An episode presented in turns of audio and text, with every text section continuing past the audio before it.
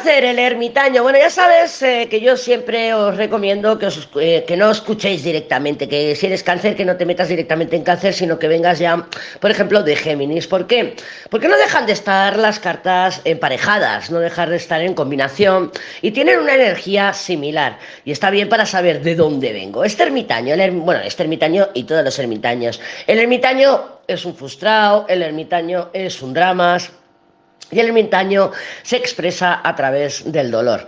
Yo te veo a ti a la espera, a la espera de un éxito. Estás diciendo, bueno, yo sé que el Pepe vendrá, yo sé que, que mi jefe cederá, yo sé que mi papá me dirá, yo sé que lo que sea, porque este ermitaño es un sabiendo, entonces yo sé, yo sé, como está esperando o custodiando un mundo, de alguna manera estás esperando un éxito, estás esperando una recompensa, estás esperando una validación, estás esperando lo que sea pero el ermitaño es una energía espesa, de espera, mm, de bloqueo, de, estancamiento, de no me salgo con la mía, es muy frustrado, ya te digo que el ermitaño es un drama, y tu cáncer eres un poquito drama, reconócelo, reconócelo. Bueno, el caso es que con el ermitaño no podemos esperar, o tú no puedes esperar cáncer, grandes avances o grandes conclusiones durante estos próximos días. Es verdad que habría que ver a Escorpio a ver qué le ha salido Scorpio para ver qué realmente va a manifestar ese ermitaño.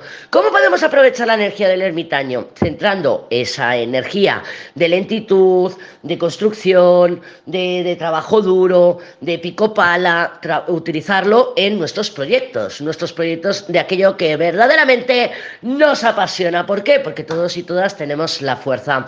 La fuerza es una energía que nace del alma, es una energía muy leonina. Y como he comentado, en el audio eh, de introducción que me he explayado 20 minutos en ese audio he comentado que esta semana vamos a tener una cuadratura T en T, en signos fijos en el cielo, y que la punta libre va a ser Leo. Y tú me dirás, yo soy cáncer, ya, pero la punta libre es Leo. Y, y, Leo representa lo que nos nace del corazón, justo como la carta que nos ha salido en la fuerza. Entonces, deja de resistirte, cáncer, deja de posponerte, deja de esperar de otros lo que te puedes dar tú a ti misma o a ti mismo. Muévete por tu pasión, muévete Muévete por tu fuerza de espíritu y vete a por lo que quieres. Y no hace falta que sea con un tormento, con un trabajo o con lo que sea.